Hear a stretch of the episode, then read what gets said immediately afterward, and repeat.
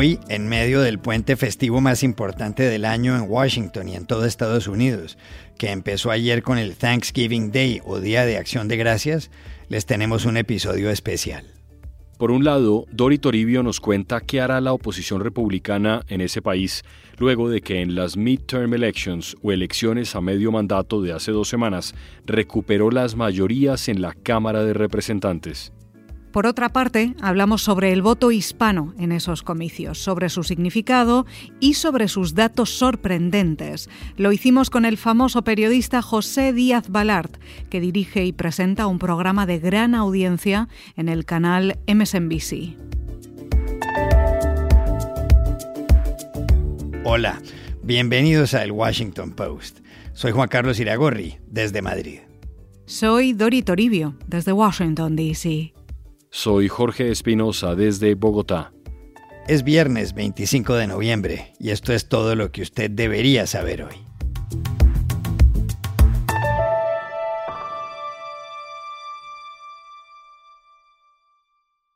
Hace algo más de dos semanas Estados Unidos decidió su curso político.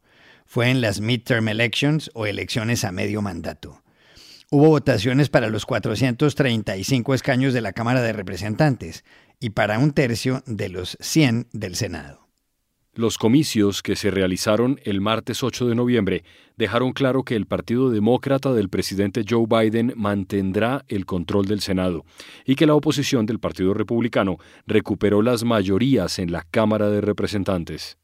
Ahí, en la Cámara Baja, también conocida como el Congreso, los republicanos cuentan, al momento de grabar este podcast, con 220 escaños y los demócratas con 212. Aún faltan datos. Dori, ¿qué harán los republicanos de ahora en adelante con esa mayoría? Juan Carlos, los republicanos tienen una mayoría muy ajustada en la Cámara de Representantes, pero mayoría al fin y al cabo. Esto significa que podrán bloquear gran parte de la agenda legislativa del presidente Joe Biden y los demócratas, proponer leyes y empezar investigaciones parlamentarias. El líder republicano de la Cámara Baja, Kevin McCarthy, dijo el 15 de noviembre que la era en la que mandaba un solo partido en Washington, el Partido Demócrata, ha terminado y que a partir de ahora habrá controles y equilibrios. I'm proud to announce the era of one-party Democrat rule in Washington is over.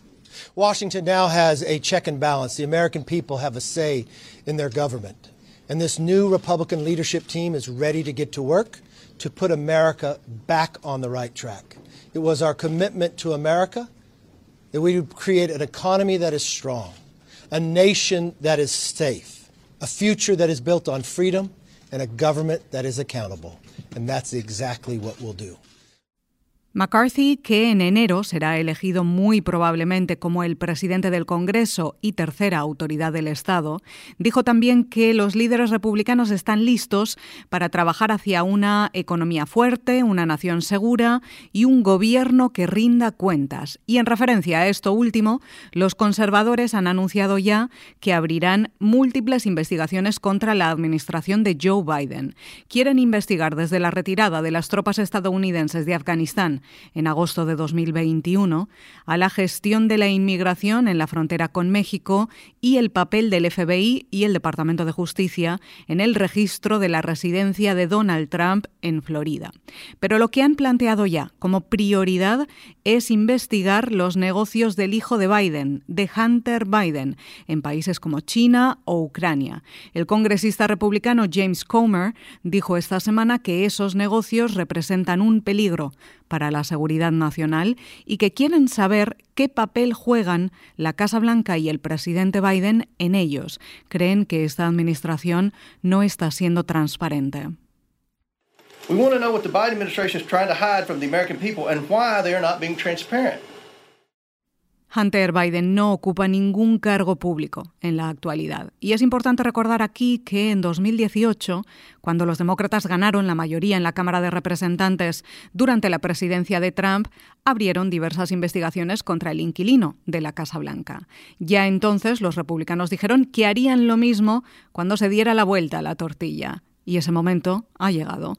Incluso hay conservadores en el ala más extrema del partido que ahora cobrarán una mayor relevancia y que están pidiendo abrir un proceso de destitución, un impeachment, contra Biden, igual que hicieron los demócratas con Trump, o contra otros miembros de su administración, como el secretario de Seguridad Nacional, Alejandro Mayorkas. Pero en esto hay mucha división. Los más moderados dicen que hay otras prioridades. ¿Qué son estas? Según ha planteado McCarthy. Reducir el gasto público, bajar impuestos, controlar la criminalidad, reforzar la seguridad en la frontera sur y hacer recortes en la agencia tributaria. Hay republicanos que también piden que se revise la ayuda multimillonaria a Ucrania. Esto deja claro que los debates presupuestarios serán una batalla bipartidista y que nadie lo va a tener fácil a partir de ahora en Washington. Biden lo tendrá complicado para sacar adelante sus planes, pero ojo, los republicanos también tendrán que cerrar filas si quieren ejercer esta feroz oposición que plantean porque con una mayoría tan ajustada necesitarán hasta el último voto. McCarthy reconoció ayer que no será fácil y tendió la mano para trabajar con cualquiera que quiera fortalecer Estados Unidos, dijo. We know our job will not be easy. We know the task. We've got a close majority. We're going to have to work together. And we want to work with anyone that wants to make America stronger. Los republicanos en la Cámara de Representantes tampoco podrán sacar adelante sus propuestas porque el Senado sigue en manos demócratas y las leyes necesitan la luz verde de las dos cámaras, esto sin contar con el poder de veto del presidente de Estados Unidos. Por todo ello, se avecinan dos años de bloqueos y disputas partidistas aquí en Washington.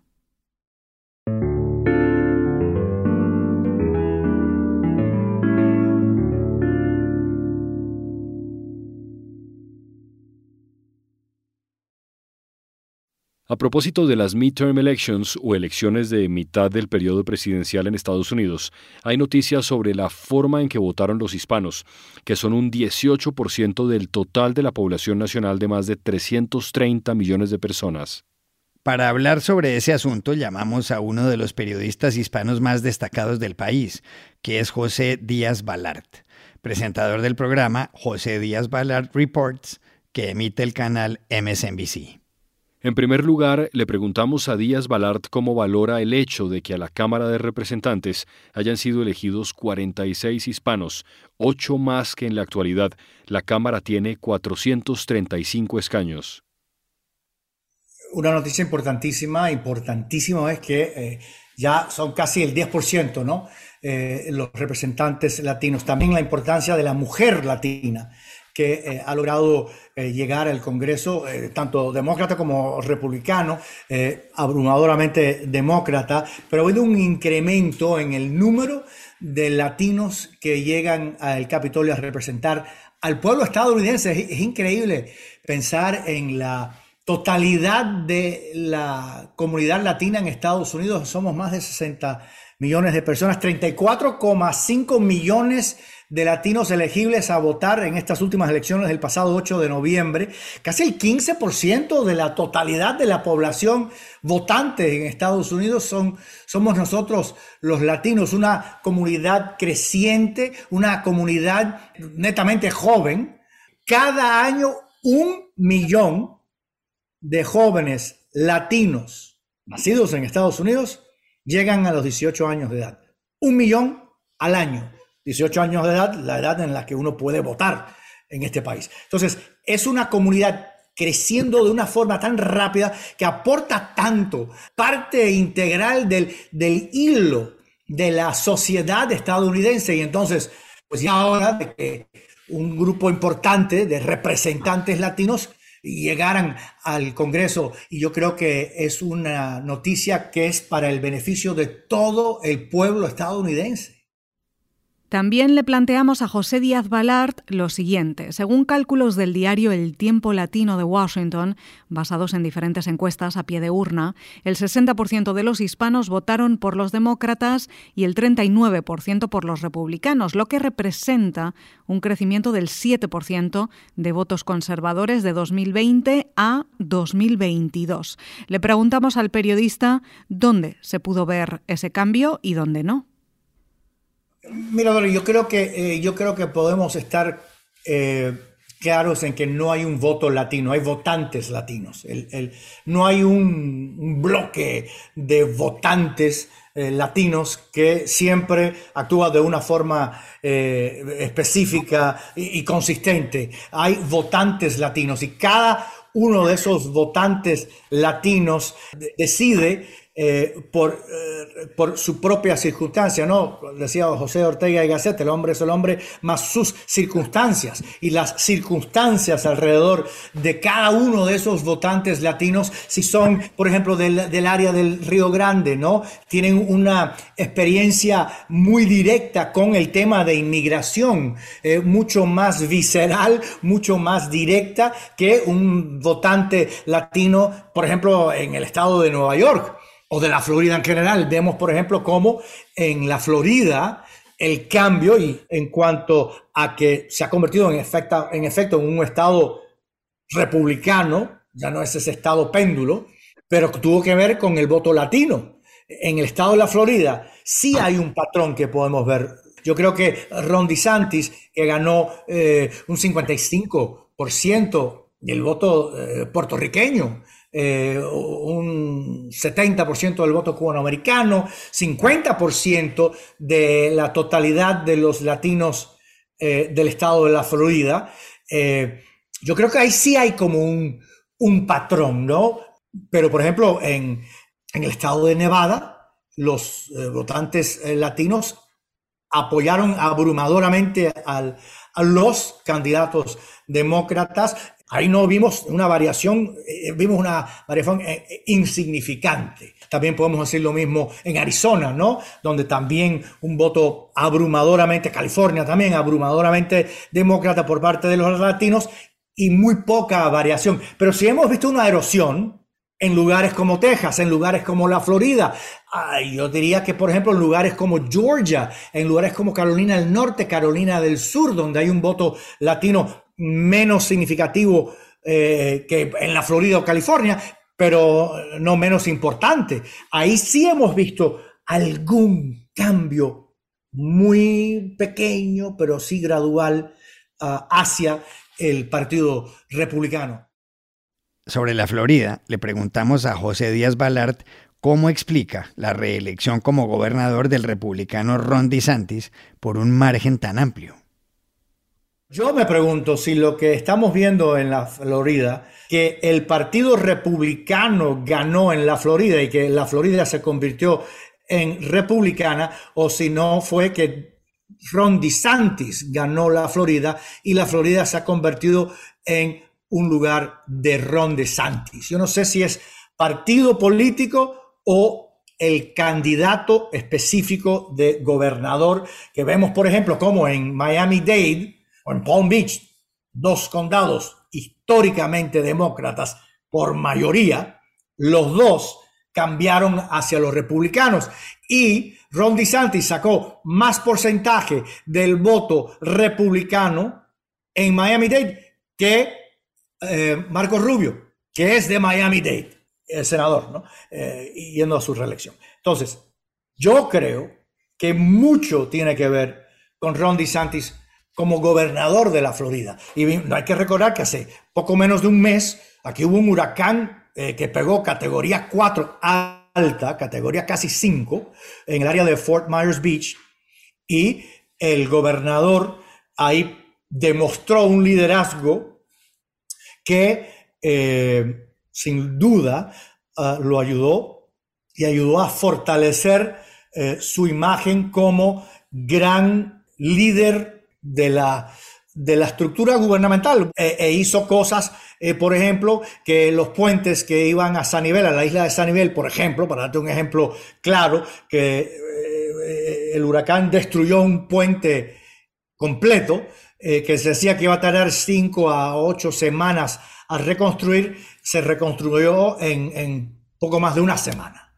Entonces, esos hechos ayudan a eh, que el votante de la Florida, cuando vaya a votar, piensa primero que todo en su bolsillo y en la estabilidad de su situación familiar.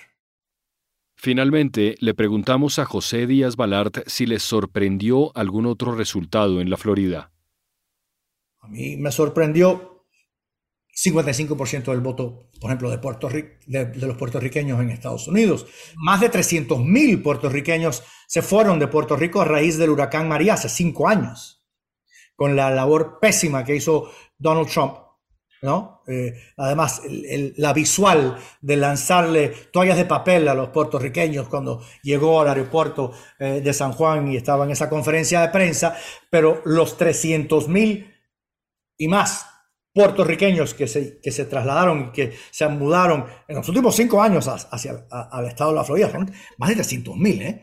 ¿eh? en todo el área del I-4 Corridor, del, de la autopista I-4 que va desde el este hacia el, hacia el oeste, en la parte central de la Florida, ahí por, por Disney y por todos esos lugares, eh, un 55% del voto de los puertorriqueños en la Florida fue para Ron DeSantis.